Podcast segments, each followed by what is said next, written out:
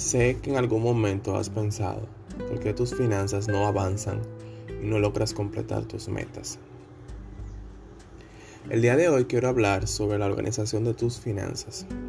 Pero antes me gustaría definir qué son las finanzas. Cuando hablamos de finanzas nos referimos a la obtención y administración del dinero. ¿Cómo tienes el dinero? La cantidad de ingresos que puedo generar en un periodo de tiempo. ¿Y de qué forma lo administro? ¿Cómo distribuyo lo que he ganado en ese periodo de tiempo? Para poder organizar nuestras finanzas debemos saber cuáles proyectos estaremos trabajando por un tiempo determinado. Y así sabemos hacia dónde vamos a dirigir nuestros ingresos de ese mes, de ese año, de esos próximos dos años, cinco o hasta diez años.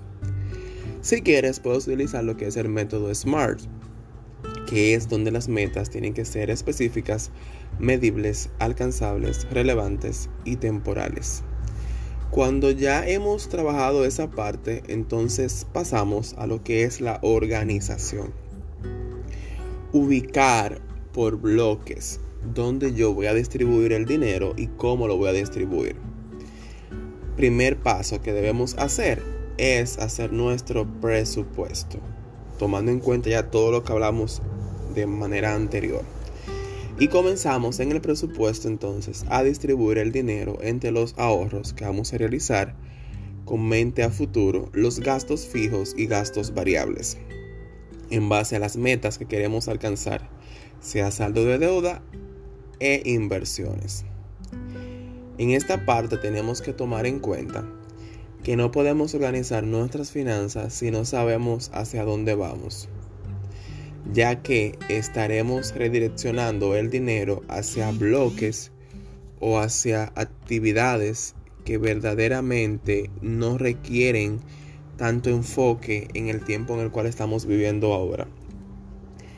Si usted no está teniendo un orden en sus finanzas, es necesario de que el día de hoy se pueda sentar con un cuaderno, con Excel, con lo que usted se sienta más cómodo y comienza entonces a plasmar, repito, qué usted va a ahorrar, qué cantidad de dinero usted va a ahorrar, para qué usted lo va a ahorrar, cuáles son sus gastos fijos, cuáles son sus gastos variables y el porqué de estos gastos. Para que usted identifique si esos gastos son necesarios o simplemente son caprichos.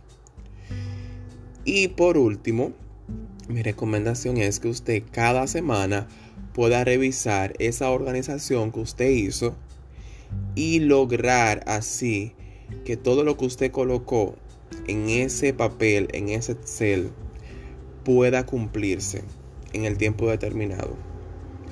Recuerden que las metas se escriben en piedra y las estrategias en arena, porque las estrategias pueden cambiar de acuerdo a las circunstancias que se presenten, pero la meta no.